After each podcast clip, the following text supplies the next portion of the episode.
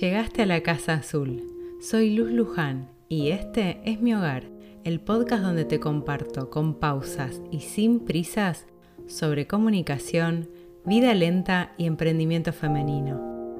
Acá podés darte el permiso para parar, sentir y aprender a conectar con tu mensaje, tu voz auténtica y comunicar desde tu verdad, pero por sobre todas las cosas a tu propio ritmo. En la Casa Azul no vemos a la energía femenina en los negocios como un problema. Quiero mostrarte que es la virtud que puede potenciar tu capacidad creadora, creativa y expansiva.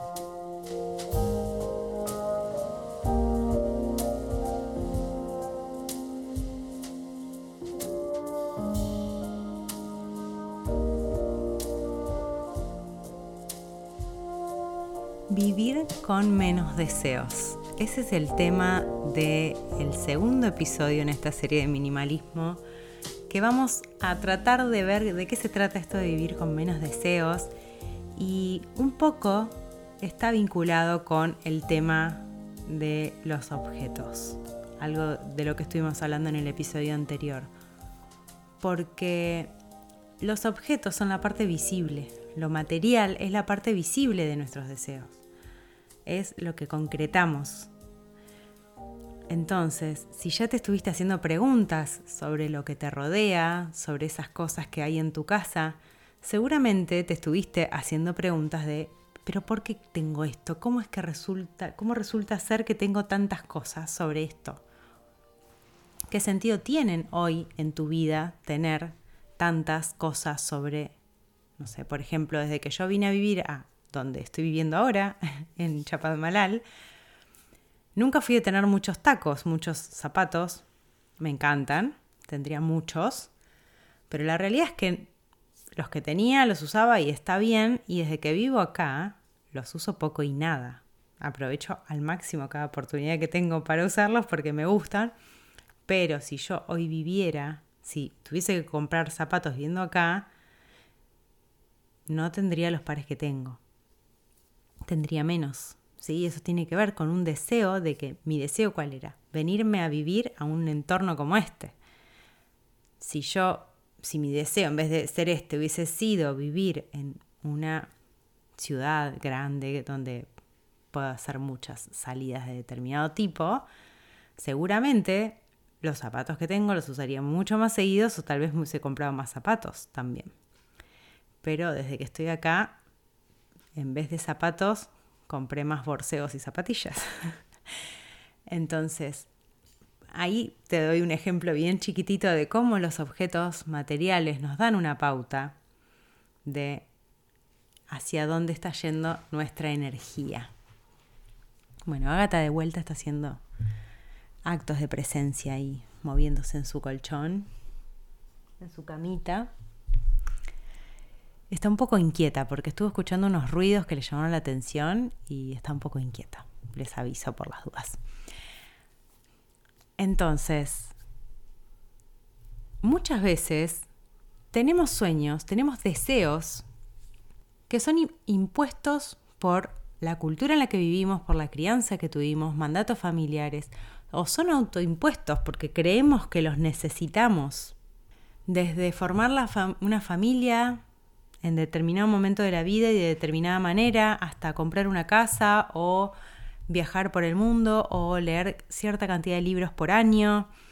En fin, nos ponemos metas que no, el problema no es la meta en sí, el problema es, el tema es si tiene sentido para nosotras. ¿no? Ir a una cantidad de fiestas los fines de semana, tener cierta cantidad de reuniones y decir, ay no, pero lo que pasa es que yo sí me quiero ver con mis amigos, con mi familia, tengo ganas de verlos. Bueno, ok, las ganas están. ¿Pero eso me hace bien? ¿Lo necesito? ¿Voy a estar más en contacto con todas esas personas por verlas más seguido o el, vínculo se mantiene con otras cosas? Entonces, cuando nos empezamos a hacer estas preguntas es más fácil ir desarmando esta cuestión de los deseos. Estoy ahorrando todo esto para comprar un auto, ok, ¿por qué me voy a comprar un auto? ¿Tiene un sentido en mi vida o no tiene sentido en mi vida? O me lo voy a comprar porque se supone que con los ingresos que tengo o con el trabajo que tengo o con la edad que tengo ya debería de tener un auto. Hacerle preguntas a los objetos que nos rodean nos va a ayudar a poder hacernos preguntas sobre los deseos que tenemos. ¿Cuáles de esos deseos son genuinos? ¿Son 100% nuestros? ¿Tienen que ver con algo que nos moviliza profundamente o tiene que ver con algo que tengo que cumplir? Si yo lo tengo que cumplir, tal vez no sea un deseo muy genuino. Tal vez sea algo que le estoy debiendo al clan familiar, a la cultura, al grupo de amigos, de amigas, y no tiene que ver con algo propio. Muchas veces postergamos deseos propios por cumplir con esos otros mandatos. Entonces llega un momento de la vida donde nos preguntamos, ok, tanto esfuerzo hice esto y esto realmente tiene sentido para mi vida.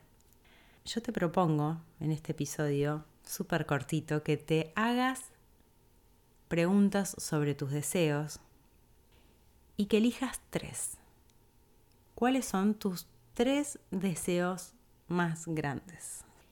Y que te preguntes cuánto está alineada hoy tu realidad a esos sueños, a esos deseos. ¿Qué de tu entorno material te está acercando a eso o no te está acercando? Y si no te está acercando, ¿a qué otras cosas te está acercando? ¿A qué otras metas te está acercando? Y si esas otras metas tienen sentido para vos. ¿Qué tanto te están haciendo feliz o qué tanto están contribuyendo a esa serenidad interna que es la felicidad, al fin y al cabo? Es estar en eje, estar en uno, en una misma. ¿Qué tanto te están acercando a eso?